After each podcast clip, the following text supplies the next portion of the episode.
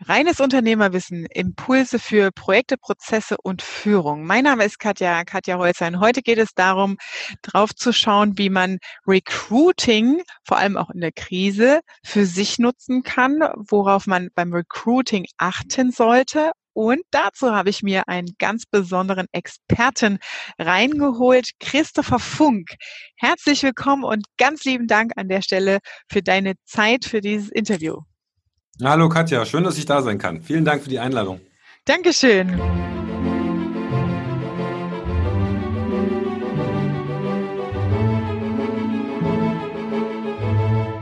Christopher, ähm, warum bist du Experte im Thema Recruiting? Du hast ja eine ganz lange Historie schon ne, in dem Thema und ganz viel, viel, viel, viel Erfahrung.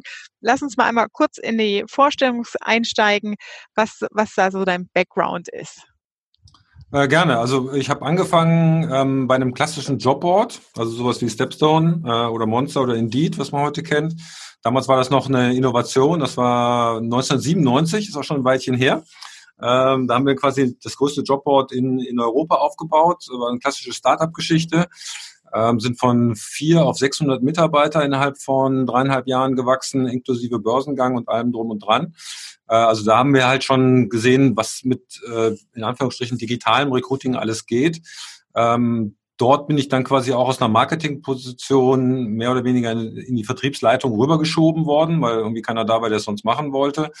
Hab dann irgendwie in äh, drei Jahren im Schnelldurchlauf sehr, sehr viel über den Vertrieb gelernt und äh, dann ist die Company an, an Monster tatsächlich verkauft worden. Das war damals Jobpilot.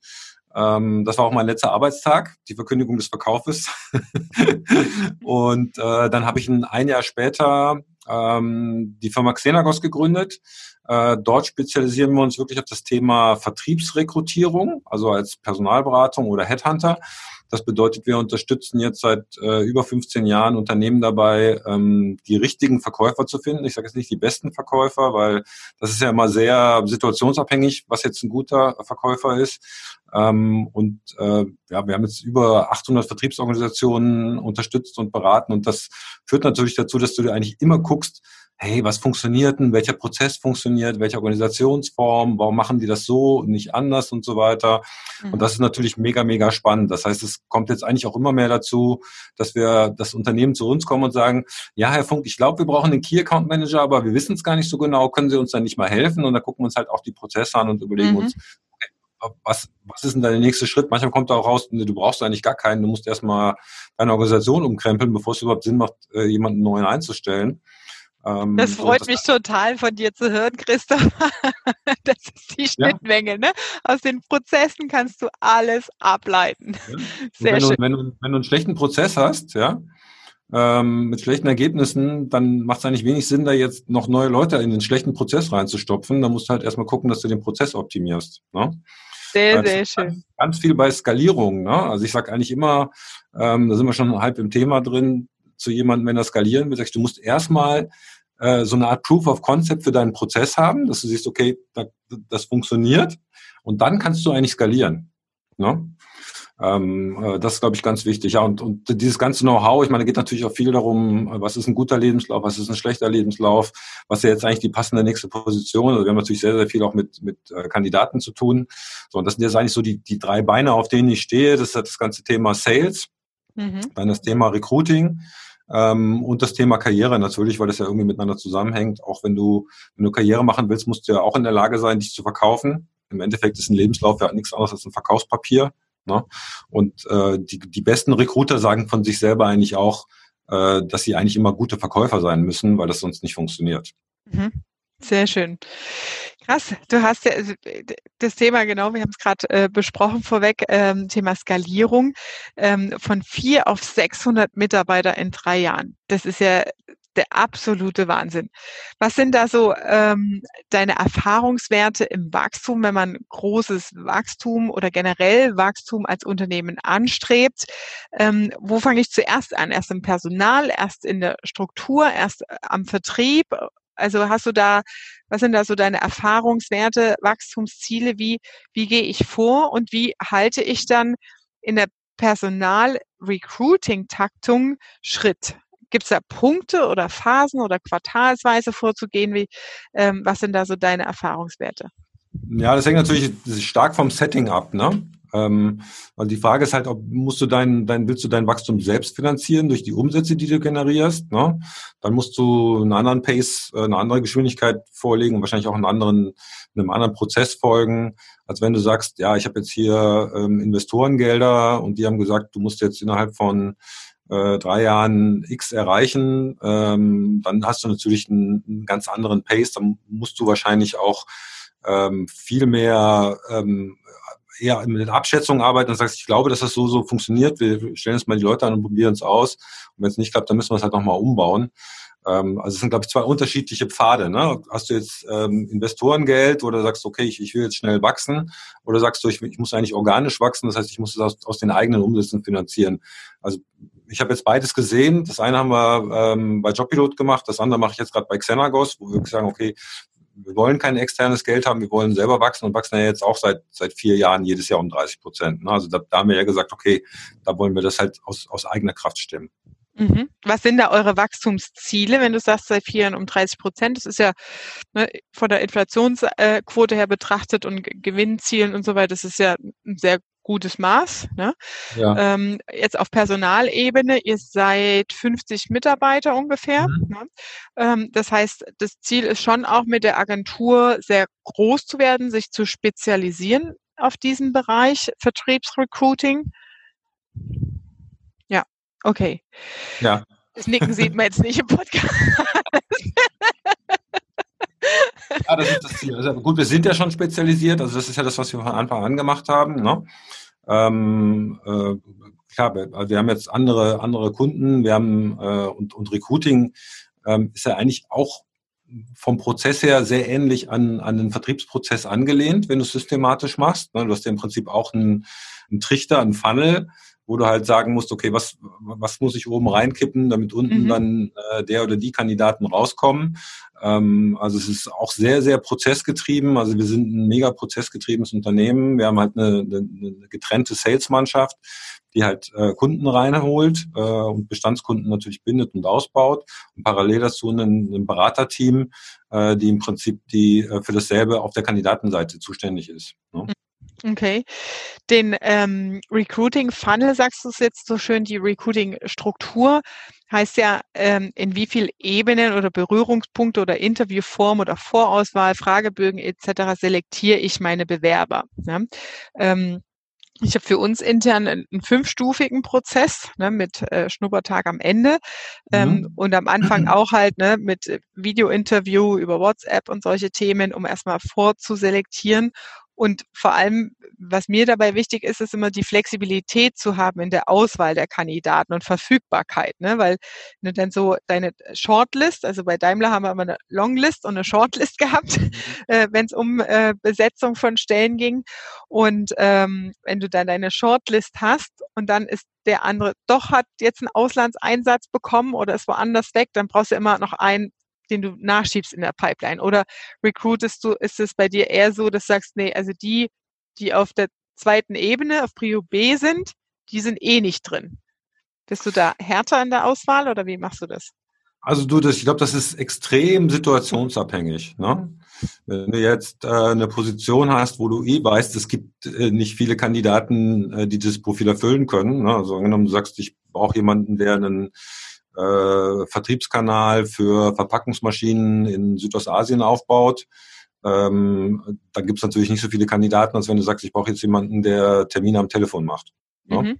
Mhm. Ähm, und äh, je nachdem, wie du das, also es, es gibt, gibt Recruiting-Prozesse, wo du sagst, okay, da gibt es vielleicht ein, zwei Dutzend potenzielle Kandidaten und es gibt Recruiting-Prozesse, wo du sagst, da gibt es eigentlich tausende potenzielle Kandidaten. Das hängt ja immer davon ab, was du für Voraussetzungen hast. Mhm. Und ich glaube auch, dass es sehr schlau ist, die, die Recruiting-Funnel danach zu bauen. Ne? Mhm. Wenn du, wenn wir es mal auf Vertrieb übertragen, also wenn du jetzt äh, nur Konzerne akquirierst, äh, mit einem lösungsorientierten Produkt, äh, im langen Sales Cycle, also wo du sagst, okay, vom, vom ersten Kontakt bis zum Abschluss dauert das ein Jahr, hast du einen komplett anderen Sales Funnel, als wenn du sagst, ähm, ich verkaufe, machen wir es ganz platt, ich verkaufe Staubsauger an der Haustür. Ne? Also dann bei Staubsauger an der Haustür ist halt äh, der Funnel Ding Dong, Tür geht auf, Fuß geht rein, Gespräch findet statt, Abschluss findet statt oder nicht und der nächste Schritt ist wieder Ding Dong. Ne? Mhm. Das ist relativ kurz. Und äh, aber wenn du andere die Unternehmen dir anguckst, zum Beispiel im Softwareumfeld, hast du halt ja, was weiß ich, 20, 30-stufige Vertriebsprozesse. Ne? Und äh, ebenso Viel ist es halt, sogar. halt, glaube ich, auch, ja, ebenso ist es halt 20? auch bei. Bitte? 20 Stufen. Ja, klar. Krass, da fehlt mir ja schon die Fantasie, was da, was, was, was machen die da dazwischen alles noch? Naja, also, also sagen wir mal so, also ich kann es mal ganz kurz Entschuldigung, ich habe dich gerade unterbrochen, war gerade nee. so, wow. Ja, ich meine, du kannst es dir mal vorstellen, also ähm, also wenn wir jetzt um das Thema Key Account sprechen und sagen wir mal, du willst einen neuen Key Account gewinnen, ne? Ähm, also angenommen, nehmen wir mal an, du bist Airbus und du sagst, ah, wir brauchen jetzt eine neue Airline, die, ähm, die quasi unsere Produkte kauft, ne? Ähm, so, so viele Airlines gibt's nicht. Äh, die haben auch alle schon äh, äh, Lieferanten, mit denen die fest verbandelt sind. Das heißt, wenn du jetzt sagst, ja, ich will jetzt Emirates als Kunden haben, dann würde man ja erstmal äh, einen strategischen Accountplan aufbauen, ne? wo man wo man sagt, okay, wen, wen kennen wir im Unternehmen, wer sind die Influencer, mit welchen sind wir schon verbunden, wie wäre der ideale Prozess und so weiter. Und schon, schon dieses strategische Account Planning wird in unterschiedliche Phasen unterteilt. Ne?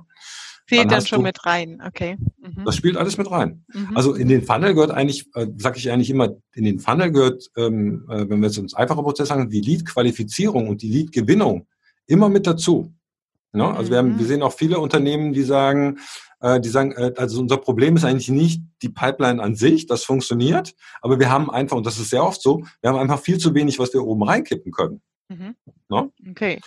Ähm, oder, oder was, was du auch siehst, dass du sagst, äh, ich habe gerade hier so einen so Coaching-Call, die kippen einfach die falschen Leads in die Pipeline rein. Ja, und deswegen stimmen auch die, der Prozess nicht und die, also der Prozess ist eigentlich okay, aber es kommt halt nicht das Richtige raus, weil die die falschen Leads oben reinkippen. Ne? Okay. Okay, das habe ich verstanden. Das heißt, dass, ähm, die Definition des Stellenprofils zählt schon als Schritt in den Recruiting-Funnel quasi mit rein. Ja, das, ähm, das, das ist vielleicht ein bisschen vorgelagert. Ne? Das sind so die vorbereiteten Sachen. Ähm, also ich bin ein großer Freund von, ähm, von Speed Recruiting, egal mhm. auf welcher Ebene, weil wir halt gemerkt haben, also das, das, was Kandidaten am meisten abnervt an so einem Recruiting, äh, und sie eigentlich auch meistens dazu bringt, abzuspringen, sind ähm, zu lange, lange Prozesse. Lange Entscheidungswege. Also das, was ein, die Studien sagen eigentlich, das, was einen Kandidaten am meisten, also der, der Zeitraum, der am meisten nervt, ist nach dem Erstinterview vor Ort, ja, und nach dem ersten konkreten Interview, die Wartezeit, bis du dann ein Feedback bekommst. Mm, ja? Okay. Äh, da gibt es ja Unternehmen, die sich dann gerne mal da zwei, drei Wochen Zeit lassen. Ne? Ähm, und das führt meistens, äh, also führt in vielen Fällen dazu, dass die High Potentials in der Zeit äh, gehen. Ja? Okay. Der, der, der Denkprozess ist eigentlich immer, du kommst aus so einem Gespräch raus, das kennen wir ja alle, und sagst, ah, es ist echt gut gelaufen, es war eine gute Stimmung und so weiter, ah, das war richtig nett und so weiter, geile Position, kann ich mir gut vorstellen, erzählst es äh, deinem Partner, deinen Freunden und so weiter, so, und dann hörst du eine Woche lang nichts. Mhm. Ja. So, und dann fängst du an zu denken, ah, vielleicht war ich doch nicht so gut. Ah, da bei der einen Frage, das habe ich nicht richtig, da habe ich vielleicht was Falsches gesagt und da und so weiter. Du fängst an zu zweifeln. Ne? Und so spätestens am Ende der zweiten Woche sagst du, naja, eigentlich war ich ganz gut, aber die Typen sind eigentlich Idioten. Ja, mhm. das sind eigentlich ja? Ich meine, äh, was ist denn das für eine Wertschöpfung, dass die äh, Wertschätzung, dass sie es nicht mal schaffen, ich, ja, von zwei ein Feedback zu geben. Und dann denken die sich gerade im Vertrieb, denken die sich, hm, wie ist denn das, wenn ich jetzt mit einem Kunden komme, der ein Problem gelöst haben will? Brauchen die dann auch zwei Wochen, bis die mir ein Feedback geben? Was bedeutet das für meine Arbeit? Mhm. Und das Ergebnis, ja.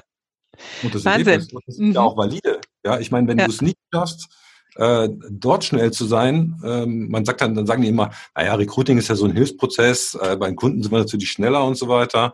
Ähm, ich sehe das ein bisschen anders. Also für mich ist okay. das mindestens genau, genauso wichtig in dem. Wenn man jetzt in der, in, in der Entscheidung ist, also Speed Recruiting verstehe ich absolut aus der Bewerber, deswegen haben wir auch nichts mit Anlauf, äh, Lebenslauf und großem Anschreiben. Wir machen wir schnell in den Erstkontakt kommen. Ne? Ähm, und das dann auch schnell besetzt wird.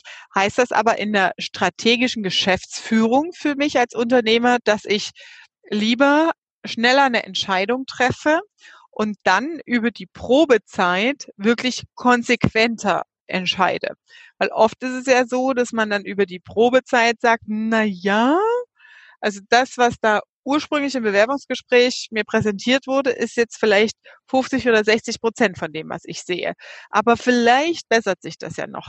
Ähm, und dann eher wirklich in der, die Probezeit wirklich aktiv als Selektionskriterium auch zu nutzen. Meistens ist es ja so, wenn so lauwarm durchläuft über die Probezeit, hält man irgendwie so fest an der normalen Verlängerung und sagt, ist ja gut, dass die Stelle besetzt ist. Also ich hätte es nicht besser ausdrucken können. Also es ist, ähm, also wir wissen ja, also das Onboarding ist, ist mindestens genauso wichtig wie das Recruiting, wird ja von vielen Unternehmen noch nicht so gesehen. Ähm, und wir wissen eigentlich auch, also wenn man sich die ganzen Studien anguckt, ähm, es gibt eigentlich kein, keine besonders gute Prognosefähigkeit von Recruiting-Prozessen. Ja, da kannst du machen, was du willst, selbst wenn du ein Assessment Center machst, irgendwie wissenschaftlich begleitet. Also wenn du über 60, zwischen 60 und 70 Prozent Prognosefähigkeit kommst, also der Leistungsbeurteilung von einem Kandidaten, dann bist du ziemlich gut. Mhm. Ja. Ähm, aber dann musst du wirklich einen sehr, sehr guten Prozess haben. Und äh, ich muss äh, also auch aus meiner Erfahrung jetzt sagen, äh, die meisten Unternehmen glauben, dass sie einen guten Prozess haben, aber die sind nicht gut, die Prozesse weil die mhm. ganz oft äh, ganz böse Fehler da drin haben, aber die selber gar nicht wahrnehmen. Ne? Okay. Also ich hast mal da Beispiel. so Klassiker? Ja. Ich mache mal ein Beispiel. Du hast einen sehr gut durchstrukturierten Prozess. Wir können auch gerne mal darüber sprechen, was da, was da zwingend dazugehört. Und dann hast du irgendwo so ein Single Point of Failure, sagt man ja bei, bei so Prozessen, ne? irgendwo einen, wo man sagt, ja, aber dann muss er noch hier mit unserem äh, Vice President Sales sprechen oder sowas, der an dem Prozess überhaupt nicht beteiligt war, der dann irgendwo auf dem Flughafen eine halbe Stunde mit ihm telefoniert oder eine Viertelstunde und dann danach Daumen hängt oder senkt, äh, hebt oder senkt. Ja. Äh, und das hat überhaupt nichts mit Struktur zu tun. Vielleicht hat er gerade einen schlechten Tag gehabt. Äh, ja. Der weiß ja auch gar nicht so genau, was da. Ne? Ja. Reines Bauchgefühl, was der in dem Moment von dem Telefonat hat. Wir haben es auch oft, dass wir exzellente Kandidaten haben, dass dann diese Entscheider dann aber möglicherweise äh, kein Deutsch spricht, sondern Englisch und die Kandidaten sich einfach in so einem kurzen Gespräch halt nicht so gut präsentieren können, wie sie es halt bis dato vielleicht in zwei oder drei Runden gemacht haben. Ja? Mhm.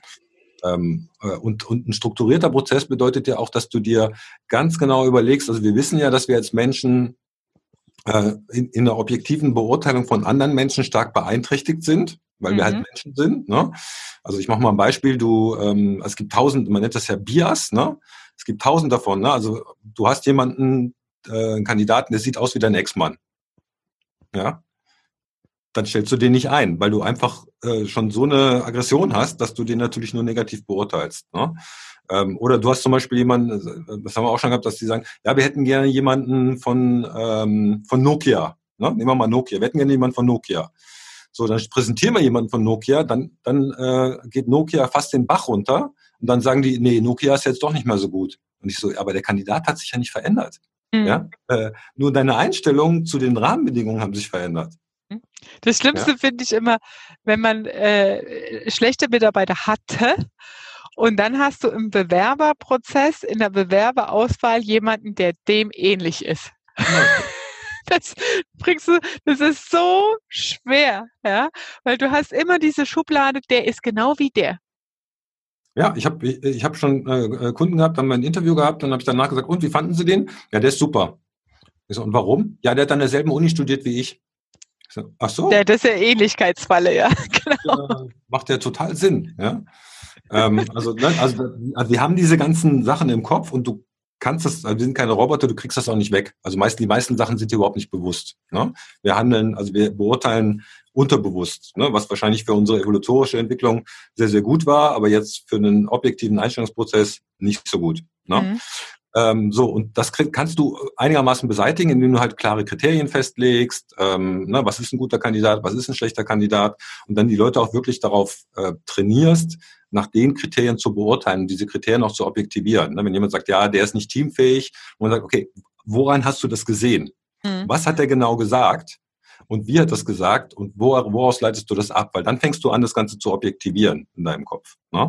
Dann am besten nicht nur einer, sondern wenn dann drei Leute oder vier Leute jemanden gesehen haben, die dann sagen, äh, nee, der hat aber das und das gesagt und äh, dieses jenes gemacht und so weiter. Daraus kannst du eine einigermaßen objektive Entscheidung ableiten. Ne? Ich, ich sage ich sag dazu mal versachlichen, ne? also von der emotionalen Baucheinschätzung in eine sachliche Ebene zu kommen, äh, ne? anhand von äh, Kriterien. Ja, spannend.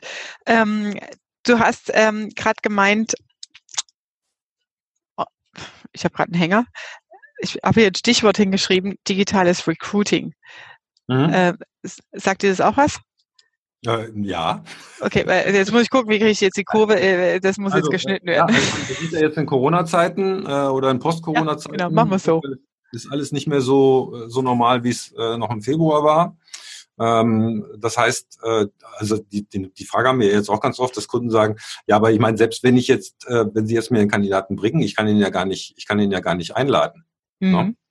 Wie macht ähm, ihr das? Also welche Auswirkungen hat Corona da für euch? Wie umgeht ihr genau diese Einwände? Äh, also wir machen ja eigentlich seit, äh, seit 15 Jahren kontaktloses Recruiting. Mhm. Das heißt, äh, typischerweise sehen wir die Kandidaten nicht persönlich. Im ganzen Prozess nicht. Ja? Mhm. Ähm, weil wir uns halt wirklich versuchen, auf diese objektiven Merkmale zu konzentrieren. Na, ähm, äh, ich habe das noch nie verstanden, dass ein Kunde sagt, ja, ich möchte aber gerne, dass der Personalberater persönlich den Kandidaten getroffen hat, weil äh, was der Personalberater für ein Bauchgefühl beim Kandidaten hat, äh, hilft dir nicht weiter. Mhm. Ja? Weil der Personalberater dein Bauchgefühl wahrscheinlich sehr schlecht simulieren kann. ähm, das heißt, äh, der muss sich auf die objektiven Sachen konzentrieren. Ne? Ja. Und objektiven Sachen kriegst du eigentlich besser raus, wenn du halt strukturierte Interviews machst. Das geht bei einem Vororttermin nicht so gut. Mhm. Ähm, äh, so, und deswegen haben wir uns eigentlich von, und, und vor allen Dingen ist es natürlich ein riesen Kosten- und Zeitfaktor. Ne? Wenn du die ganze Zeit durch die Gegend fährst, um irgendwelche Kandidaten äh, zu besuchen und so weiter, das ist ein Riesenthema, kostet, kostet auch, also zieht auch den Prozess in die Länge. Deswegen haben wir eigentlich von Anfang gesagt, wir machen äh, kontaktloses Recruiting ähm, mit Ausnahmen. Mhm. Wie und, sieht es aus mit also Interviews, Telefoninterviews, Videointerviews? So, also, also der, der ideale Prozess, äh, den ich auch meinen Kunden ans, ans, äh, ans Herz lege, ist, ähm, also du machst ein relativ schnelles Telefoninterview, also so schnell wie möglich, nachdem äh, der Kontakt zustande gekommen ist. Ähm, wo es aber wirklich nur darum geht, mal jetzt ganz grob die Rahmenbedingungen abzustecken, ob das grundsätzlich passt, äh, also die, die, die, die Key-Qualifikationen abzufragen, vor allen Dingen die, die fachlichen Qualifikationen, die halt da sein müssen. Ähm, das ist im Vertrieb jetzt auch nochmal vielleicht ein anderes Thema, aber wenn du jetzt einen Gehirnchirurgen einstellen willst, der Tiefbauingenieur ist, dann brauchst du eigentlich kein persönliches Interview mehr zu machen oder kein, kein zweites Interview zu machen. Ne?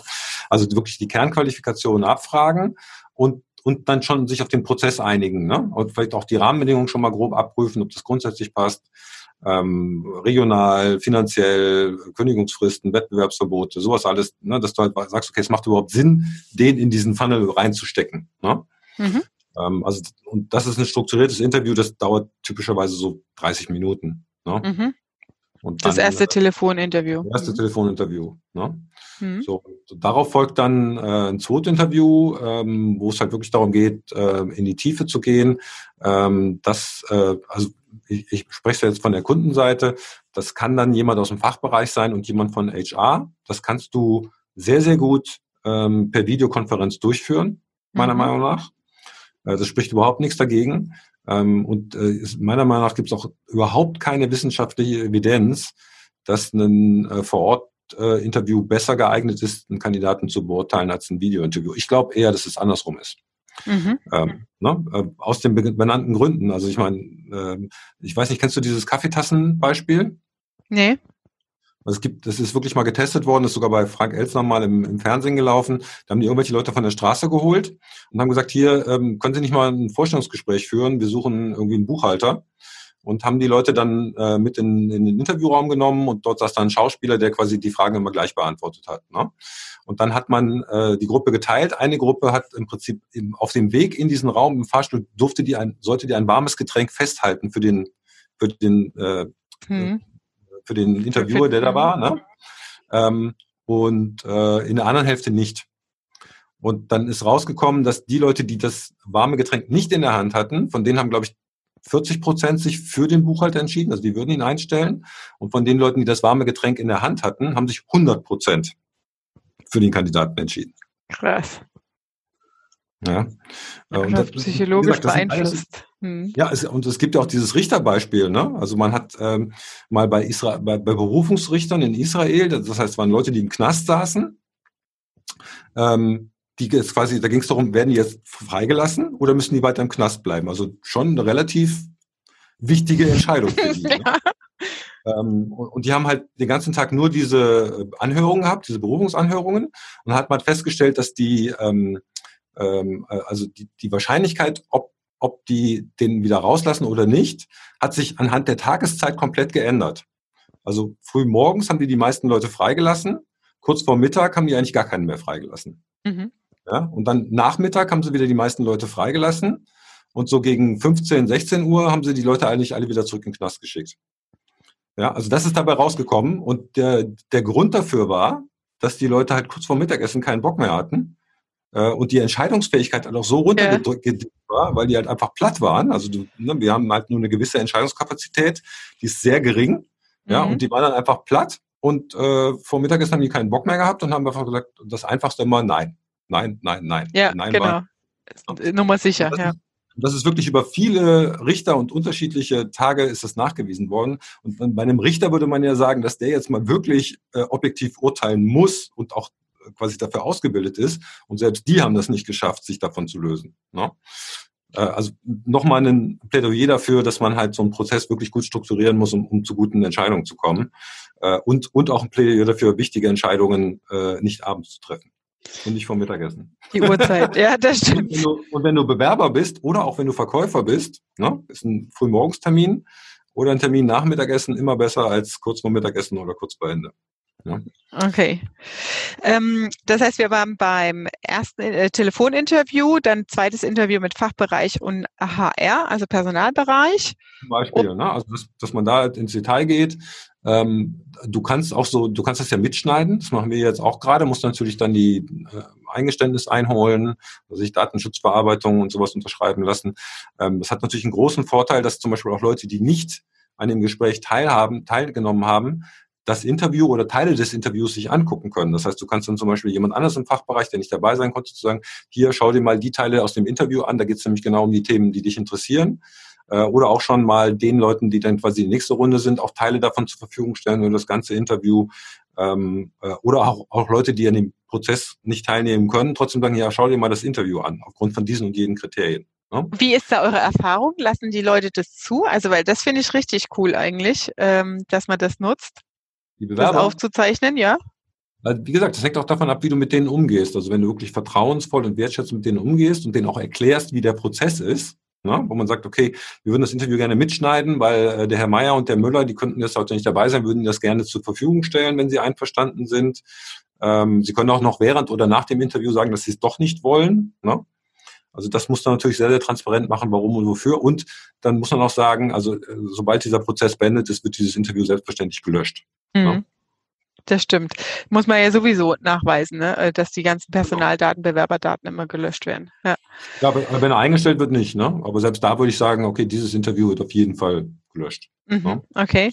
Ähm, also das muss man transparent machen. Also da hast, hast du auch riesige Vorteile, gerade auch wenn, wenn dein Team jetzt im Homeoffice ist oder disloziert ähm, äh, macht es jetzt auch wenig Sinn, irgendwie fünf Leute in so ein Interview reinzuschalten, ja, in so eine Wettkonferenz oder sowas. Das führt eigentlich auch zu nichts, weil du ja den Leuten auch ganz klar sagen musst, worauf sie sich konzentrieren sollten, äh, welche Fragen äh, sie stellen sollen und so weiter und das dann nachher dann auch wieder einzusammeln aufgrund der Kriterien, die man vorher festgelegt hat. Ne? Mhm. Ähm, was äh, hältst du denn im Zusammenhang mit digitales Recruiting von einem wirklich auch, also im digitalen Prozess in der Form, dass kein Menschen äh, drin sind, involviert sind. Ich habe mal ähm, von einer äh, sehr großen deutschen Bank gehört, ähm, dass die gerade äh, in der Umstrukturierung oder Digitalisierung ihrer kompletten HR-Abläufe sind. Und ähm, das bedeutet, der, der Prozess, den er dann beschrieben hat, war, der Bewerber schickt ja seinen Lebenslauf, seine Erfahrung rein. Das wird abgeglichen digital, also über ein System mit den Anforderungsprofilen. Und es gibt über Sprachcomputer diese Interviewprozesse. Und ähm, erst ganz nach drei Stufen, der muss dann auch einen Online-Test ausfüllen und so weiter. Und erst nach der dritten oder vierten Stufe taucht vielleicht der zukünftige Chef mal in einem ähm, ansprechbaren Format auf. Aber vorher, alle vorherigen Selektionsschritte werden über äh, einen digitalen Workflow ohne einen Ansprechpartner auf der gegenüberliegenden Seite ähm, abgehandelt. Plus, nachdem der Mitarbeiter eingestellt wird, wird die komplette Personalakte bis zum Exit auch digital geführt. Also das ersetzt natürlich komplett die, den Personalbetreuungsaufwand an der personalinternen äh, Struktur stark. Mhm. Ähm, das heißt, es gab dann Vorschläge für Weiterbildungsformate, dann hat er die Zertifikate erreicht, äh, man hat Häkchen gemacht für die persönliche Weiterentwicklung, man hat gesehen, in welchem Jobprofil, wo ist der gewesen innerhalb der Organisation und aus all diesen Daten erstellt dann auch wieder automatisiert ein Computer das Zeugnis, das Beurteilungszeugnis. Ähm, was hältst du, also was hast du davon schon gehört? Also gibt es da schon solche Umsetzungsbeispiele, so komplett digital mit, sag ich mal, maximal zehn Prozent persönlichen Anteil, menschlichen Anteil? Ähm, und was hältst du auch davon? Also ich glaube, das ist zweigeteilt. Ähm, ja, sowas gibt's. Äh, auch in Amerika gibt's da schon eine, eine Menge Geschichten, äh, die in die Richtung gehen. Ähm, ich glaube, das hat viel auch mit dem Markt zu tun, in dem man sich bewegt. Da sage ich gleich nochmal was zu. Ähm, also es ist wahrscheinlich auch so, ähm, wenn man sich so die Studien anguckt, dass ein äh, Computer wahrscheinlich äh, objektiver entscheiden kann, ähm, äh, auf, von Skills und so weiter. Es gibt ja auch mittlerweile so Sprachauswertungssoftware, die gar nicht den Inhalt analysiert, sondern wie du sprichst. Ne? Mhm. Und äh, versuchen daraus Rückschlüsse zu ziehen. Wird unterschiedlich beurteilt, halt was das für ein Typ ist, was für ein Charakter und so weiter. Ne? Also das, das macht sicherlich Sinn, das als Element dazuzunehmen. Ähm, wenn ich jetzt mal die, also nehmen wir mal, also wenn wir jetzt nochmal zurück auf den Anfang kommen und sagen, okay, also ein Recruiting-Prozess ist ja auch ein Verkaufsprozess. Ne? Und wir haben ja in vielen ähm, Bereichen äh, eher das Problem, die richtig Guten für uns zu gewinnen. Mhm. Ne? Fachkräftemangel und so. Ähm, mhm. So, jetzt stellen wir uns das mal als Verkaufsprozess vor. Ja. Mhm. Also das wäre jetzt im Prinzip, du kriegst jetzt quasi, du sitzt an deinem Schreibtisch und kriegst einen Anruf äh, von und du gehst dran, dann so, hallo, hier ist der Verkaufsroboter. Wir würden Ihnen gerne was verkaufen. Beantworten Sie dazu bitte jetzt die nächsten zehn Fragen. Ja? Wie, wie fühlt sich das an? Mhm. Nicht cool. Scheiße an, ne? Ja. So, das heißt. Da hat die ähm, Digitalisierung seine Grenzen. Also, wie gesagt, also das gehört, glaube ich, äh, irgendwo, ähm, also wir wollen die Menschen ja auch für uns gewinnen und wir sind ja auch emotionale Wesen und wir wollen uns natürlich auch wertgeschätzt fühlen. Und ganz ehrlich, äh, wenn ich irgendwie die ersten drei Prozesse nur mit Computern gesprochen habe, also mhm. fühlt sich für mich schwierig an. Also wenn ihr jetzt irgendwie, wenn das McDonalds macht und sagt, okay, wir müssen halt da so ein paar, also wir kriegen sogar tausende von Bewerbungen, wir können die persönlich eigentlich gar nicht richtig interviewen. Ähm, wir müssen das eigentlich computerisiert machen, damit die Leute, die geeignet sind, möglichst schnell dann auch mit Menschen sprechen können. Macht das Sinn? Ja? Ähm, äh, wie gesagt, das ist immer ein Geben und Nehmen, ne? wie, wie du es wie baust. Ne? Also du merkst es ja schon, ähm, wenn du, wenn du zum Beispiel bei LinkedIn bist oder per E-Mail. Du siehst ja sofort, ob du da einen, einen, einen Mailbot Passt. hast, ja. du schießt, ja. Das merkst du relativ schnell. Oder ob das ein Mensch ist, der sich wirklich für dich interessiert. Und ich glaube, dass das ähm, äh, für Kandidaten, ähm, ne, also nehmen wir mal an, du hast einen, ähm, du hast einen Partnerschaftsmarkt. Ne? Da macht ja ein Computer-Matching am Anfang Sinn aber du willst halt irgendwann, also relativ früh im Prozess, auch mal mit dem sprechen, ja, und nicht erst beim Standesamt den das erste Mal sehen, glaube ich, ne, weil der Computer gesagt hat, das ist ein guter Match, ne. Mhm. Äh, deswegen äh, muss man das, also ja, du kannst das einbauen. Es gibt ja auch zum Beispiel so versetzte Interviews, wo, wo Fragen aufgenommen werden vom Interviewer, die werden dann dem äh, Bewerber geschickt und der muss dann die Fragen per Video beantworten und schickt die zurück. Also auch solche Lösungen gibt's. Wie gesagt, man muss immer gucken, also wenn man sagt, äh, gute Kandidaten sind ein rares Gut, die müssen gewonnen werden, ist halt immer die Frage, ob das, ob das die Methode ist, die für dich zu gewinnen. Ich glaube mhm. eher nicht. Ne? Also digitale Personalakte finde ich super, ähm, weil wie gesagt, da, da kann, man, kann man ja schnell darauf zugreifen. Ich meine, mittlerweile gibt es auch digitale Kundenakten und so weiter. Ähm, wie das dann in, ne, und dass du dann daraus quasi auch Entwicklungsmöglichkeiten ableitest, sind auch gut. Ähm, ich glaube, die finale Beurteilung, da muss dann schon irgendwie nochmal ein Menschen, ein Vorgesetzter mit drauf gucken. Das wird aber auch so sein. Also wie gesagt, also Digitalisierung ja, aber du musst es halt ähm, mit Augenmaß machen und du musst halt dann, wenn du Menschen rekrutieren willst, ähm, wenn du Roboter rekrutieren willst, funktioniert das wahrscheinlich super. Wenn du Menschen rekrutieren willst, musst du da, glaube ich, schon gucken, dass du die Leute halt auch für dich gewinnst. Deswegen, ne, also wir, merken das auch zum Beispiel, wenn, wenn wir mit dem Kunden gemeinsam so ein Online-Assessment äh, gebaut haben, ähm, dann sagen die Kunden immer, ja, dann schicken Sie das doch allen Bewerbern zu. Ne? Also, sobald sie sich beworben haben, schicken sie das Assessment zu und nur die, die gut sind, nehmen wir weiter. Nee, das machen wir nicht. Weil du halt sehr, sehr viele Leute, die, vielleicht auch gerade die besonders Guten, die sagen, ey, ich bin hier gerade zwischen zwei Terminen, äh, sitze im Auto, ich habe da gerade vom Handy meine Bewerbung, ich mache da jetzt nicht so einen Kack. Mhm. Ja? äh, wohingegen, wenn du äh, ein sehr gutes Erstinterview hattest, du hattest vielleicht schon das zweite Interview, wo, wo man sieht, okay, die Stelle ist richtig spannend für mich und so weiter, wo man dann sagt, okay, wir brauchen halt nochmal eine, eine objektive Bewertungsmaßstab, wir haben hier einen, einen Test, ähm, der ist auch sehr gut validiert. Ähm, Sie bekommen natürlich auch die Ergebnisse zugeschickt. Also das ist für Sie vielleicht nochmal ganz gut, sich das anzugucken. Und wir besprechen natürlich die Ergebnisse auch mit Ihnen. Äh, dann sagt er wahrscheinlich, ja klar, mache ich. Ja. Kann das auch ein Persönlichkeitstest sein? Ja, klar klar. Mhm. Wie gesagt, also auch da muss man gucken, also da gehen die Meinungen äh, auch stark auseinander. Ähm, also diese, sehr beliebt sind ja diese Disk-Tests zum Beispiel, die sind wissenschaftlich nicht besonders gut validiert, äh, was ich so lese. Aber es macht es halt für uns Menschen einfach, ne? wenn du die Leute in vier Farben einverteilen kannst, wir mögen sowas. Ähm, aber ist wahrscheinlich nicht besonders valide. Was empfiehlst du dann stattdessen? Also wir haben zum Beispiel ähm, einen Partner, mit dem wir so ein, das heißt Captain-Test, mit der, der wirklich Vertriebsskills misst. Und der halt auch mit einer sehr großen Grundgesamtheit äh, validiert ist und dann auch quasi nochmal gegengecheckt. Weil interessant ist ja dann immer, ähm, du musst ja im Prinzip, um das wirklich nachzuweisen, äh, die Leute einstellen, die gut abgeschlossen haben und auch die Leute, die schlecht abgeschlossen haben. Um ja. dann nachher zu sehen, okay, stimmt das wirklich? Stimmt das, das, ja. Hast du natürlich nur in einer großen äh, in der großen Grundgesamtheit. Ich fand das ja immer ähm, sehr merkwürdig, zum Beispiel bei den Unternehmensberatungen, die sagen, ja, wir stellen nur Einserkandidaten ein. gesagt, aber warum? Ja, weil die sind super gut im Number Crunching und so weiter. Sag ich, ja, aber vielleicht können die andere Sachen nicht so gut. Ja, wie zum Beispiel Kundenempathie und Teamleading und so weiter. Das heißt, wie viele Leute haben sie denn eingestellt, die eine 5 hatten? Ja, oder die das Studium abgebrochen haben? Äh, um einfach mal rauszufinden, okay, wer performt denn besser? Ja, haben wir nie gemacht, wir haben nur Einserkandidaten eingestellt. Okay. Ja.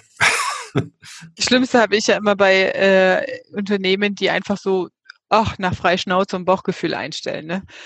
Äh, das ist, äh, wenn du gar keine Selektionskriterien quasi hast, ne, dann tappst du nicht nur in die Ähnlichkeitsfalle, hast auch noch nicht mal ein sauberes Profil, wo du weißt, okay, ich muss darauf achten, ne, ähm, und wundern sich dann, dass es irgendwie nicht funktioniert und dass die Performance nicht rumkommt. Ne. Ja. Ich habe gerade mal gegoogelt, parallel Captain Test heißt er, also so wie man ja. spricht, Kapitän, mhm. okay.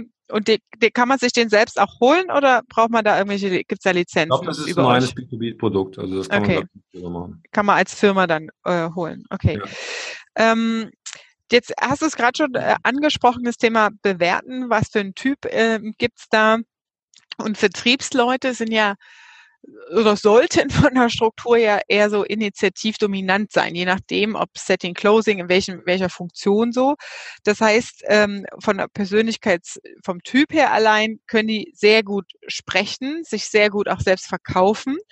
Und ähm, hast du da vielleicht eine Handvoll Tipps, worauf man achten sollte oder wie kann ich testen im Bewerbungsgespräch, ob das wirklich so ist, ob der wirklich gut ist. Ich mache immer ganz gern so Übungen, also Fallbeispiele, unangekündigt, ähm, um, um sowas zu testen. Hast du da Indikatoren, äh, auf die du selbst achtest?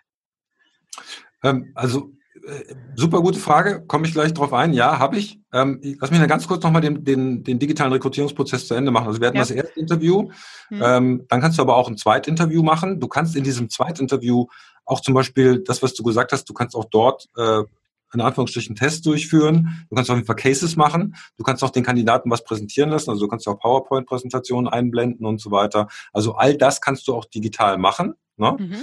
Ähm, und du kannst und dann kannst du zum Beispiel, wenn, wenn das, Gespräch gut gelaufen ist, da waren dann vielleicht auch schon die Entscheider drin, dann kann man auch schon sagen, okay, war super, äh, denken Sie mal drüber nach, wir denken auch drüber nach, wir schicken Ihnen schon mal ein Vertragsangebot zu ne? damit du da halt auch schon, damit der Kandidat entscheidungsfähig ist.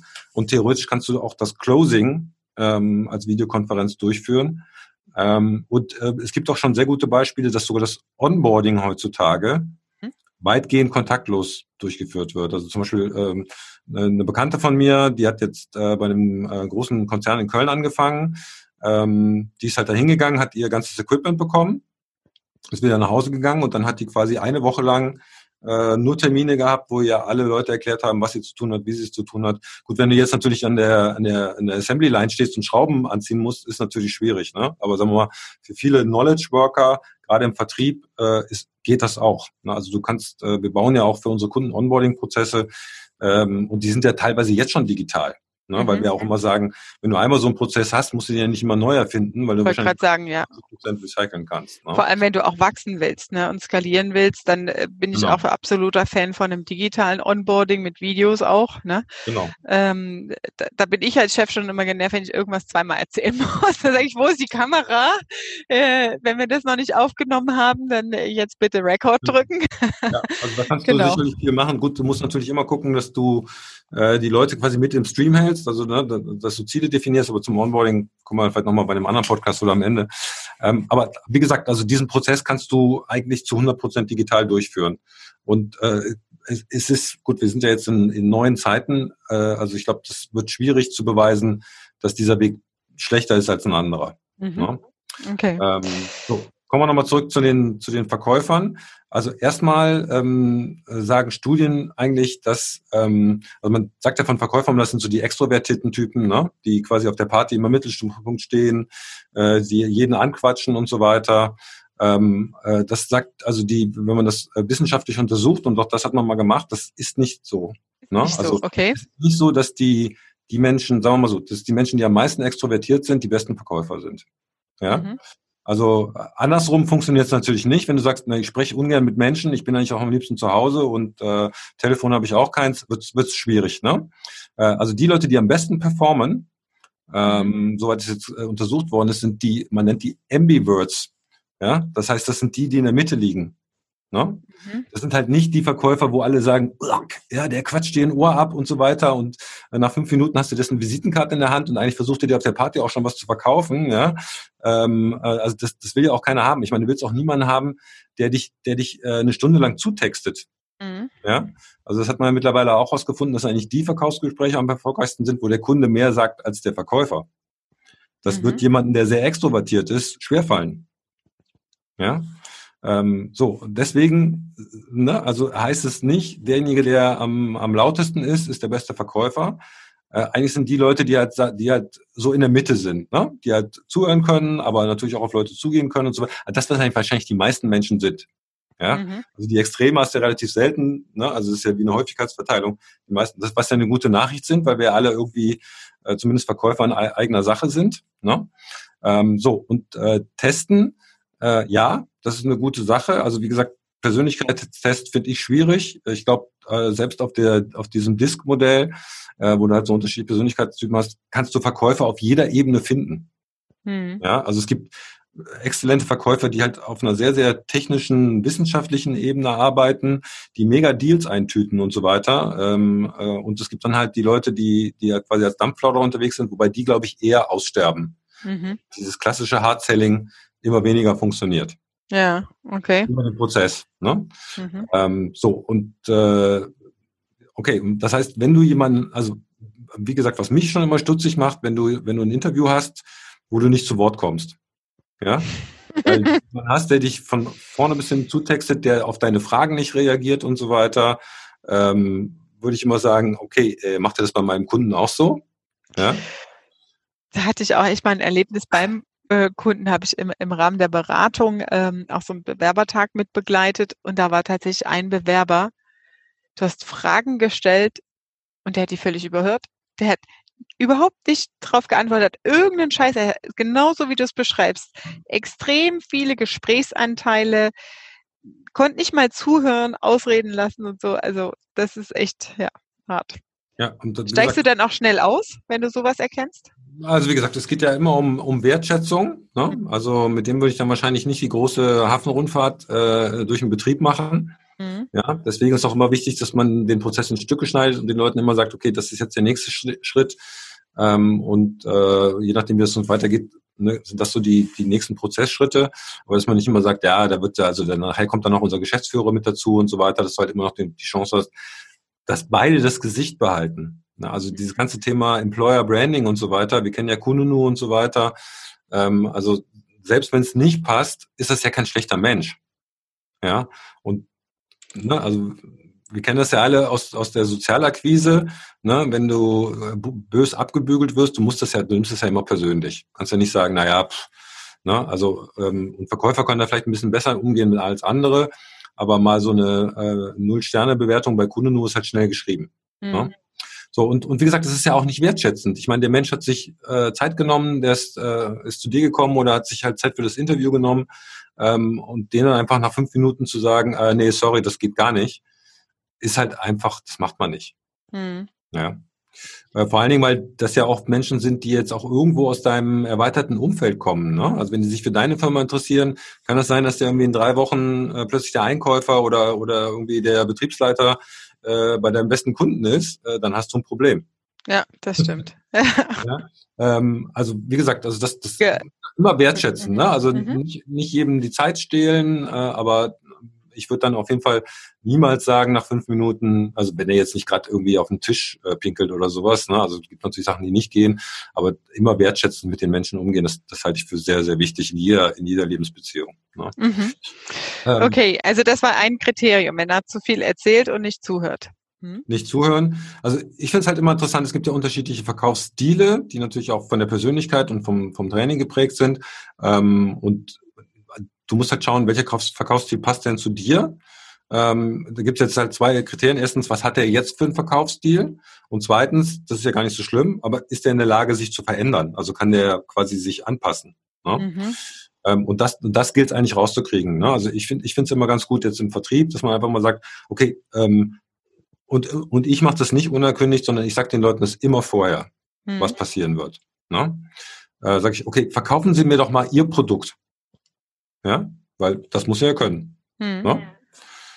Äh, verkaufen Sie mal Ihr Produkt. So, und dann siehst du ja, okay, stellt er Fragen oder äh, macht er reinen Feature Talk oder ähm, geht er direkt auf einen Abschluss oder ist es eher jemand, der, ne, der eine aus, ausführliche Bedarfsanalyse macht? Da kann man eigentlich schon viele Sachen von ablesen. Ne?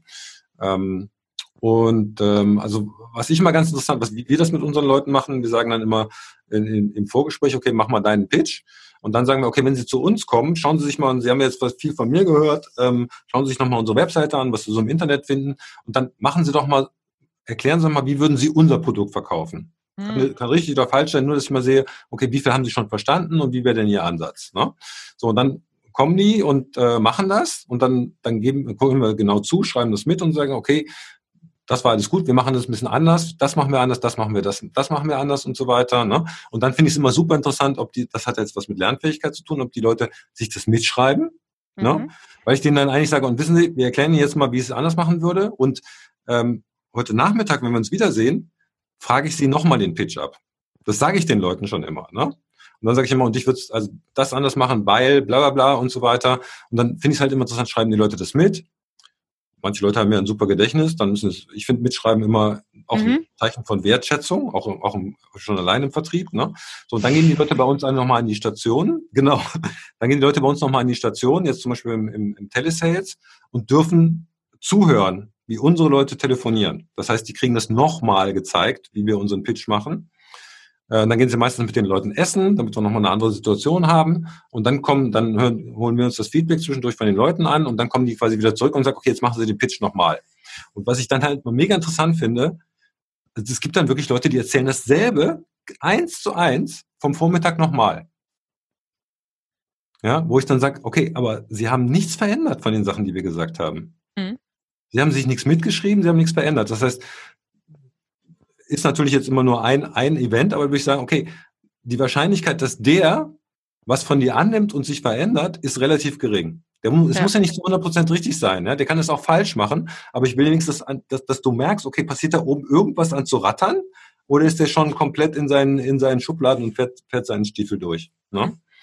Ähm, und es gibt auch kein richtig und falsch. Ich will nur sehen, ob sich was verändert. Und das geht ja nicht nur im Vertrieb, das kannst du ja auch bei anderen Sachen machen. Mhm. Ob die Leute halt äh, zumindest, ich meine, das so ein Tag ist natürlich auch anstrengend, tausend neue Eindrücke, aber passiert da was in die richtige Richtung oder nicht? Ne? Mhm. Und wenn du jetzt zum Beispiel Führungskräfte hast und so weiter, da, da würde ich dann so zwischen nach dem Zweitgespräch dann sagen, okay, äh, folgende Aufgabe, wir wollen hier unseren, was weiß ich, machen wir das Beispiel vom Anfang, wir wollen unseren Vertrieb skalieren, wir würden, möchten gerne dieses Jahr um 30 Prozent wachsen, Sie haben die Prozesse jetzt gesehen, wir würden das gerne mal aus Ihrer Sicht, wenn, was wären so die Maßnahmen, die Sie jetzt treffen würden, aus den Gesprächen, die Sie hatten und so weiter, ähm, um, um das äh, aus Ihrer Sicht hinzubekommen. Oder im Marketing, ne, wir wollen jetzt, wir wollen unseren Umsatz, wir haben jetzt irgendwie 10% online, wir wollen uns auf 30% online steigern. Was wären die Maßnahmen, die Sie jetzt tun würden, um dahin zu kommen? Mhm. So. Machen Sie eine Präsentation, wie bleibt Ihnen überlassen? Zehn Minuten. Ähm, ja. Ja, Also, und auch da kannst du ja schon mal sehen, okay, hat er die Sachen aufgenommen, erzählt er jetzt nur das, was er aus seinem alten Job erzählt hat, oder hat er wenigstens ein paar Sachen verstanden, was bei euch anders ist und so weiter. Kannst du eigentlich in jedem, in jedem Bereich machen.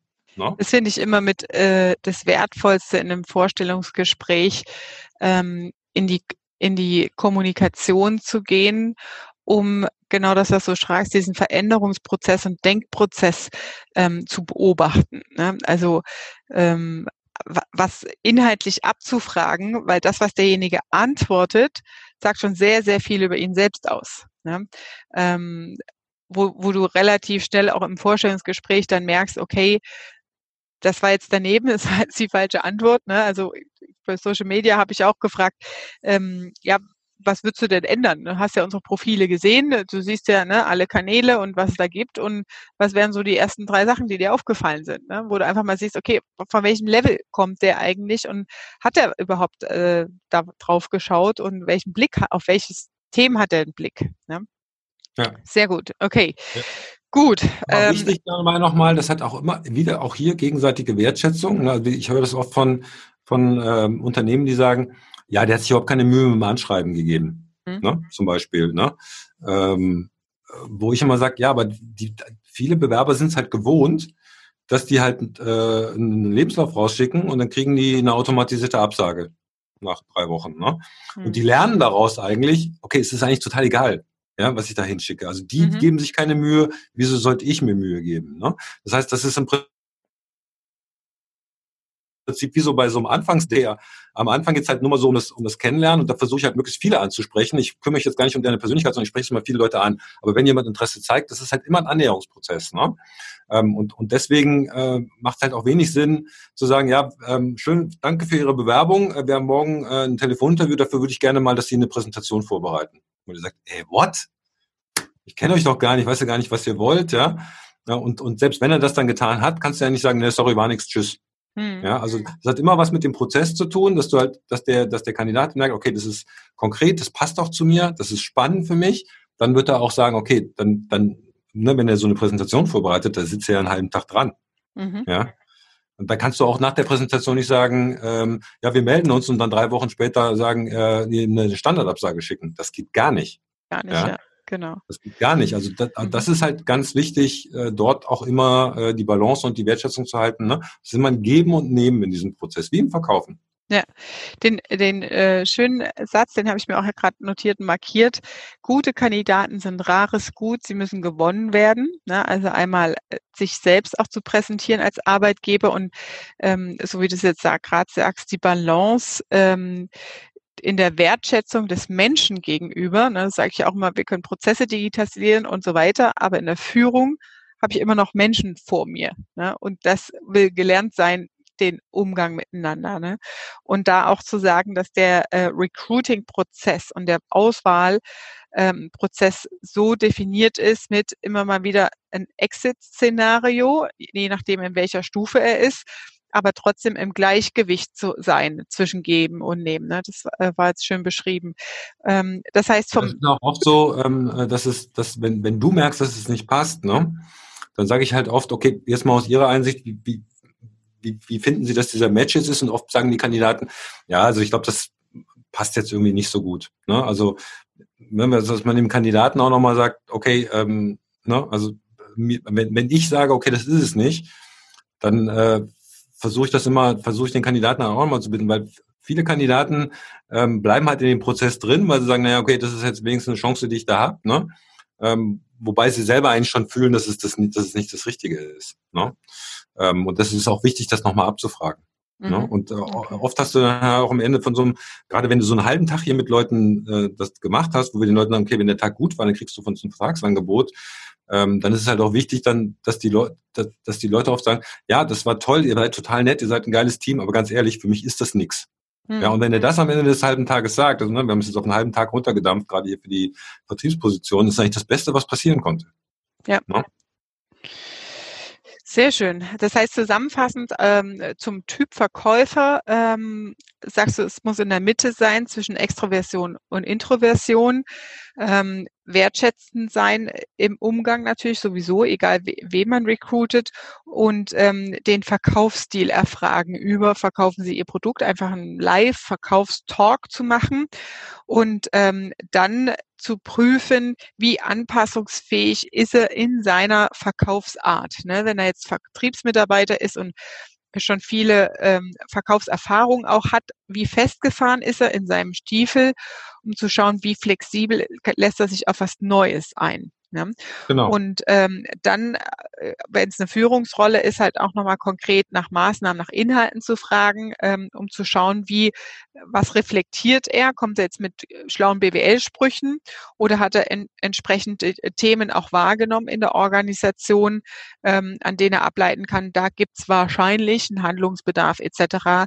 Ähm, und in, so würde ich es die nächsten 100 Tage, sage ich mal, angehen zum Beispiel auch. Ne? Ja. Nochmal eine kurze ähm, Ergänzung. Angenommen, du hast jetzt Quereinsteiger oder Leute, die neu im Vertrieb sind, ne? das ist ja auch oft so, dann kannst du das ja nicht machen, kannst sagen, erzähl mir mal deinen Pitch. Ne? Mhm. Ähm, da kannst du es zum Beispiel so machen, dass du äh, denen zum Beispiel eine CD gibst vom, von Dirk Kräuter ne? Mhm. Ähm, und dann einfach sagst, okay, ähm, wir würden halt gerne mal ein Gefühl dafür kriegen, wie sie so drauf sind und so weiter. Ne? Dass du sagst, hier, wir schicken ihnen mal eine CD oder, oder schau dir mal ein YouTube-Video an, wo es halt um irgendein Thema geht, ne?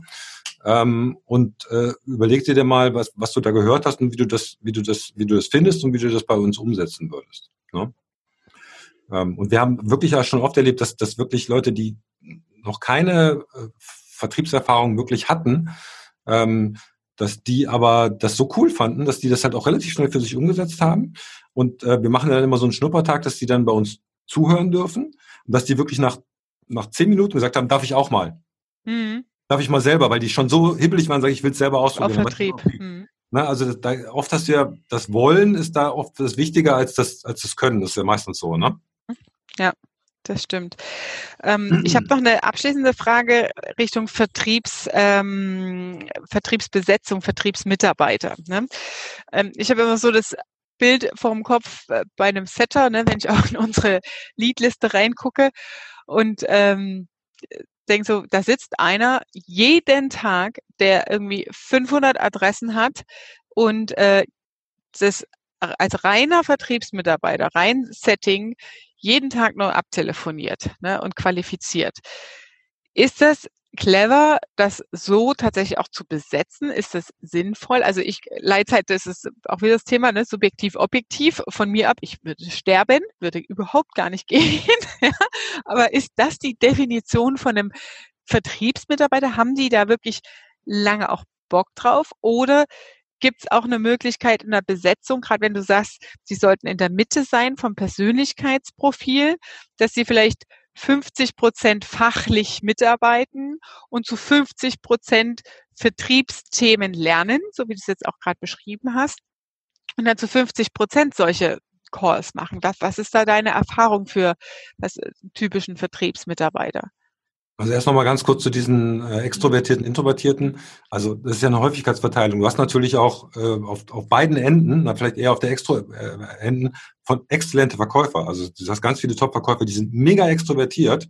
Ne? Das heißt nicht, dass, dass, die, dass die besten Verkäufer in der Mitte liegen. Das heißt nur, dass du nicht mega extrovertiert sein musst, um guter Verkäufer zu sein. Ne? Okay, also das muss man, mhm, okay. Dann kommen wir zum, zum Telesales. Also das meinst du ja jetzt im Prinzip. Ne? Ähm, ähm, also da gibt es mehrere Regeln, die zu beachten sind. Das erste ist, ähm, die wollen im Rudel jagen. Das heißt, wenn du einen alleine hast, meistens geht es nicht gut. Mhm. Ja, weil die haben ja, kriegen auch viel Ablehnung und so weiter. Und wenn du dann halt ein, zwei Leute, drei, vier Leute neben dir hast, wo du dann, ah, guck mal hier, der hat das und das gesagt, ah ja, ist mir auch schon passiert, alles klar, weiter. Ne? Das ist halt was anderes, als wenn du das alles immer, also es gibt natürlich Persönlichkeiten, die das auch kennen. Ich kenne äh, Terminiererinnen, die das von zu Hause von, äh, vom Küchentisch machen, äh, denen das komplett egal ist. äh, aber wir mal so, im normalen Arbeitsumfeld ist es schon schön, wenn du das in der Gruppe machst, äh, wo du dann halt auch mal zu jemandem gehen kannst, sagen, hör mal, ich krieg hier die ganze Zeit eins in die Fresse, äh, mache ich irgendwas falsch, kannst du bei mir mal zuhören oder so, ne? Ähm, dann äh, so und dann um die Eintönigkeit zu unterbrechen, ähm, macht man da eigentlich immer Aktionen, ne? Dass man halt sagt, okay, wir machen ähm, morgen mal eine Aktion, wer die meisten Termine vereinbart, kriegt irgendwie eine Flasche Sekt oder was weiß ich, ja. Ähm, äh, oder kriegt irgendwie ein Buch oder sonst irgendwas, äh, dass man immer wieder Aktionen macht oder wir machen jetzt mal eine Branchenaktion oder wir machen eine ähm, verlorene Kundenaktion, dass wir die alle mal durchtelefonieren. Also immer wieder eine Aktion machen, einmal im Monat, alle zwei Monate, ne, dass es halt nicht so eintönig ist, dass immer wieder andere Sachen sind. Ähm, also wir haben jetzt zum Beispiel hier im Telesales haben sie jetzt hingesetzt und haben gesagt, wir brauchen jetzt eine Corona-Liste. Ja, also das heißt, die haben sich hingesetzt und haben gesagt, okay, bei welchen Kunden haben wir jetzt die höchste Wahrscheinlichkeit, dass die jetzt was machen? Ne? Und dann haben sie sich wirklich überlegt, was für Kriterien, haben dann angefangen, haben dann ein paar Firmen zusammengestellt, haben die abtelefoniert, sind wieder zurückgekommen und gesagt, ja stimmt, bei denen funktioniert es, bei denen nicht. Und dann haben sie die Liste wieder optimiert und jetzt haben sie sich quasi da innerhalb von einer Woche eine eigene Corona-Liste zusammengestellt, die sie jetzt abtelefonieren. Mhm. Ne? Also geile Aktion. Ne? Mhm. Äh, also immer wieder, immer wieder Aktionen. Und ähm, einmal im Monat reicht dann? Nee. Äh, ja, kommt drauf an. Also es ist ja nicht eine Tagesaktion. Es können ja auch andere Aktionen sein. Ne? Mhm. Also jetzt im Telesets kann das natürlich auch mal eine, eine, kurze Aktion sein. Äh, und wir haben das eigentlich auch so gemacht. Bei uns gibt es ja sogenannte Golden Hours. Mhm. Das heißt, es ist nicht so, dass du morgens ins Büro kommst, anfängst zu telefonieren und dann irgendwie abends wieder gehst und den Hörer auflegst, sondern es gibt ja auch viele Vorbereitung, Nachbereitung, das ist ja möglicherweise auch eine Wiedervorlage und so weiter. Deswegen sagen wir immer, es gibt eigentlich immer so eine Stunde, 90 Minuten, wo alles andere abgeschaltet wird, keine Handys und so weiter. Wir haben das am Anfang ohne Computer gemacht, das heißt, wir haben echt Papierlisten gehabt und gesagt haben, da geht es wirklich um Schlagzahl. Mhm. Ja, und du schaffst es teilweise in so einer Golden Hour irgendwie, also 90 Minuten 200 Bruttos zu machen oder sowas, was andere Leute in der ganzen Woche nicht schaffen, ne? weil mhm. sie sich wirklich darauf konzentrieren, ne? das abzutelefonieren. Ähm, also da, da auch dann quasi den Tag nochmal ähm, gliedern. Ähm, mhm. Und äh, was ich sehr, sehr gut finde, das haben wir jetzt auch bei einigen Kunden schon umgesetzt, äh, das ist so eine Art Sales Academy. Ne? Mhm. Dass wir halt gesagt haben, also bei uns zum Beispiel gibt's äh, äh, ja gut, wir sind jetzt nicht so ein Riesenladen, aber wir sagen, okay, es gibt halt die klassischen, du sagst jetzt Setter, die klassischen, bei uns heißen die Sales Development Reps, also die die Termine machen. Da gibt's die Teamleiter, äh, von den SDRs. Dann gibt es die Account Manager, die die Termine dann wahrnehmen und die Leute durch die Pipeline leiten. Ähm, dann gibt es noch einen Leiter der Account Manager und einen Vertriebsleiter. Ja? Mhm. Und ähm, du kannst im Prinzip dich in diese Richtung bewegen, ne? dass du sagst, okay, du kannst vom Setter zum Account Manager werden. Äh, Voraussetzung ist A, dass du äh, deine Zahlen erreichst, überdurchschnittlich, dass du also mhm. über deinen Zielen liegst. Ähm, und B, dass du auch einem Curriculum folgst. Ne? Dass wir dir quasi, sagen wir mal, dass der Prozess ist ein halbes Jahr oder ein Jahr, dass wir innerhalb des Prozesses mit dir verschiedene Trainingsstufen haben, die du dir selber reinziehst, die wir dir geben und so weiter, gewisse Seminare besuchst. Wir haben zum Beispiel gesagt, okay, du musst eigentlich mindestens einmal auf der Vertriebsoffensive und mindestens einmal bei Umsatz extrem gewesen sein. Ne? Mhm damit du halt nochmal einen anderen Input kriegst äh, und vielleicht auch das ein oder andere Buch gelesen oder Abschnitte von Büchern gelesen. So, und dann werden die Leute quasi durch dieses Curriculum geführt und die Leute, die das dann schaffen, die werden dann automatisch in die nächste Stufe befördert. Hm. So dass die Leute halt auch, ne, dass manche Leute sagen, nee, das ist das, was ich machen will, oft auch so halbtags. Ich will eigentlich gar nicht nachdenken, ich will da hinkommen, ich will meinen Kram telefonieren, ich mache auch meine Zahlen, aber ich will mir jetzt eigentlich nicht groß entwickeln. Und andere Leute sagen, ja, das ist ein geiler Job, aber ich will eigentlich mehr. Ja, ich will mhm. mehr erreichen. Und äh, da, als seit wir das eingeführt haben, haben wir gerade diese Leute auch viel näher an uns gebunden. Mhm. Ne? Okay, das heißt, ähm, muss man im, in, bei Vertriebspersonal auch mit Fluktuation oder mehr Fluktuation als normal rechnen? Ja, grundsätzlich schon. Mhm. Also jetzt nicht über alle Branchen und Vertriebszyklen, aber grundsätzlich glaube ich schon, weil, was sagen wir mal, du hast ja Verkäufer werden ja eingestellt, damit sie Risiken eingehen. Ne? Ne, die müssen ja, du hast ja gesagt, für dich wäre das nichts. Ne? Die müssen halt äh, mal Leute anrufen, von denen sie nicht genau wissen, wie die drauf sind, wie die reagieren oder Termine machen oder auch Angebote abgeben, wo sie sagen, da mache ich jetzt mal einen Preis, da weiß ich nicht genau, dass das rauskommt. Es gibt ja andere Leute, die hassen das, ja, aber die sind ja gewohnt, Risiken einzugehen. Mhm. Und das machen die in ihrem Lebenslauf dann halt auch öfter mal. Die sagen, ah, es ist gerade langweilig, die langweilen sich vielleicht auch schnell, gerade auf der Hunter-Ebene. Ach, ich bewerbe mich mal woanders. Das ist ganz oft, dass, wenn die Leute dann fragst, ja, wieso haben sie jetzt das gemacht? Ja, das war eine blöde Idee. Das war irgendwie, ja, da kam ein Angebot, habe ich gesagt, ach, ich probiere das mal aus, das war eine blöde Idee, ja, da habe ich was anderes gemacht. Ne? Äh, und das muss man halt auch akzeptieren. Also ein guter Verkäufer hat einen anderen Lebenslauf als ein Buchhalter. Mhm. Okay. Ähm, sehr schön. Ähm, das heißt, äh, also weil ich hatte so dieses für Telefon, äh, Telesales hast du jetzt gesagt, ähm, das ist auch, was ich gemeint habe, würde ich nie, äh, würde mich totsterbenslangweilen, den ganzen Tag zu telefonieren. Aber das heißt, man lockert es auf durch ähm, Tagesstruktur, durch einen klaren Personalentwicklungsprozess auch ähm, und ähm, durch äh, äh, Aktionen halt, ne, mhm. Wettbewerbe, ne, wo, wo die Leute immer mal wieder eine Battle haben ähm, und, und Bock drauf haben in der Abwechslung. Ne? Ja. Ähm, und das äh, gibt's natürlich auch, ne, die Kombination, dass die einfach halbtags arbeiten, um den Job zu haben. Die Erfüllung, die liegt eher woanders vielleicht. Ne? Ähm, okay. Gut, wow, das war jetzt jede Menge hier Tipps zum Thema Recruiting und Verkäufer, die richtigen Verkäufer einstellen, ein Verkäuferteam aufzubauen. Ähm, Dankeschön, Christoph. Haben wir noch was vergessen? Was noch ganz oh, wichtig noch, wäre, Verkaufsprozess. noch über das Thema Onboarding sprechen, aber vielleicht verlegen wir das noch. das können wir gerne machen. Äh, wobei aber du gesagt, ja auch. Das nochmal ganz kurz anzureißen, das ist halt, also wir wissen eigentlich, also wenn du, wenn du dir anguckst, was hat gute Prognosemöglichkeiten, ne? Wenn du, mhm. wenn, also wenn dich jemand fragt, okay, äh, du hast fünf Jahre lang neben der Frau Müller gesessen, ne? Wie gut ist denn die in ihrem Job? Kannst du das eigentlich sehr, sehr gut beurteilen. Mhm. Typischerweise. Ne? Das sind immer so Peer Reviews. Ne? Also wenn, wenn jemand seinen Kollegen beurteilt, hat er eine hohe, eine sehr, sehr hohe ähm, Relevanz ne? und Stimmigkeit. Ne? Ähm, Interviews haben wir jetzt gerade an vielen Beispielen gesehen, haben keine so eine hohe Prognosefähigkeit. Deswegen empfehle ich halt immer, dass, dass du quasi einen Teil des Recruitings, wo immer möglich, ins Onboarding verlagerst. Und dass du einfach sagst, okay, wir wissen, dass wir nicht alles wissen, deswegen machen wir den Recruiting-Prozess lieber ein bisschen schneller.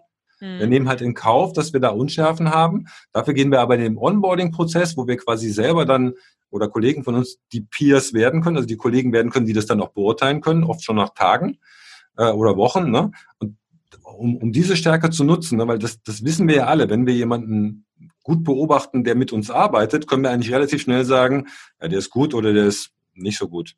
Ne? Mhm. So, und diese Chance sollten wir nutzen. Das kannst du auch, das hast du ja vorhin gesagt, auch, auch mit einem Schnuppertag schon teilweise erreichen, ist aber oft auch zu kurz, gerade wenn du halt komplexe Themen hast und so weiter. Ne? Ähm, aber, aber wie gesagt, viele Unternehmen nutzen halt diese Chance nicht.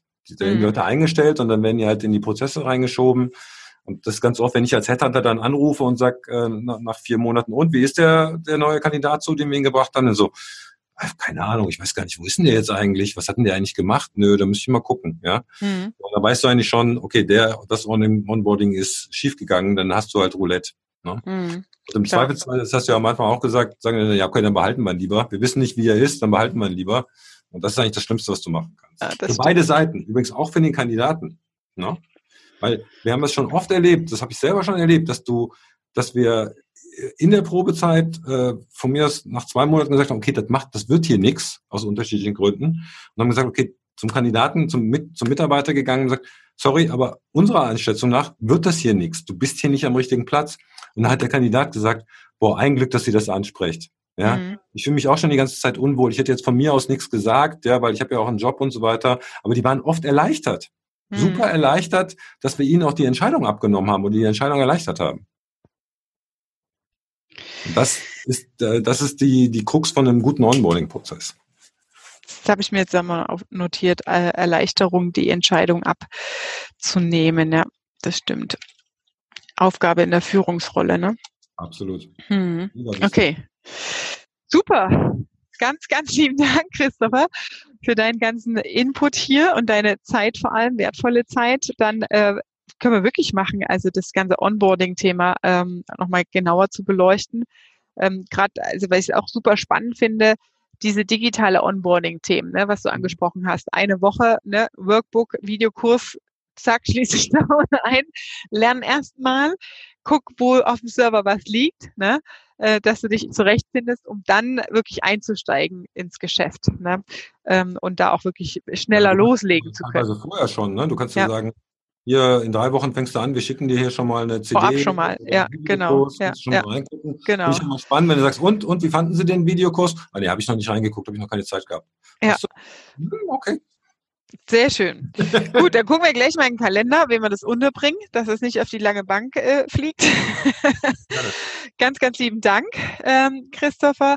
Und ähm, ja, wie man dich findet, haben wir schon besprochen. Xenagos, ne? Ähm, Gibt sonst noch äh, Tipps, wenn Podcast jetzt jemand halt, sagt, ne? hier, ja, dein Podcast? Da gehen wir halt im Teil beim, beim Vertriebsfunk, äh, mein Name ist der Christopher Funk, Vertriebsfunk, Podcast, halt die ganzen Themen, wie sehe ich das aus Bewerbersicht, wie mache ich es im Sales, wie mache ich es im Recruiting, die sind da halt drin.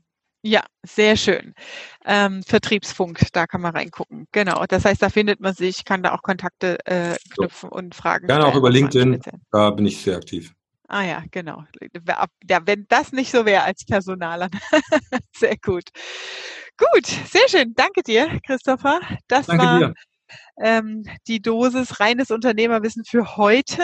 Ich freue mich, wenn du auch beim nächsten Mal wieder dabei bist als Zuhörer. Und wenn du konkrete Fragen hast zu deinen unternehmerischen Situationen, dann schau in die Show Notes, klicke auf den Link, nutze auch die Gelegenheit für ein ähm, direktes Gespräch. Und ich freue mich, dich persönlich auch mal zu treffen, kennenzulernen. Lieben Dank, dass du dabei warst und liebe Grüße, deine Katja.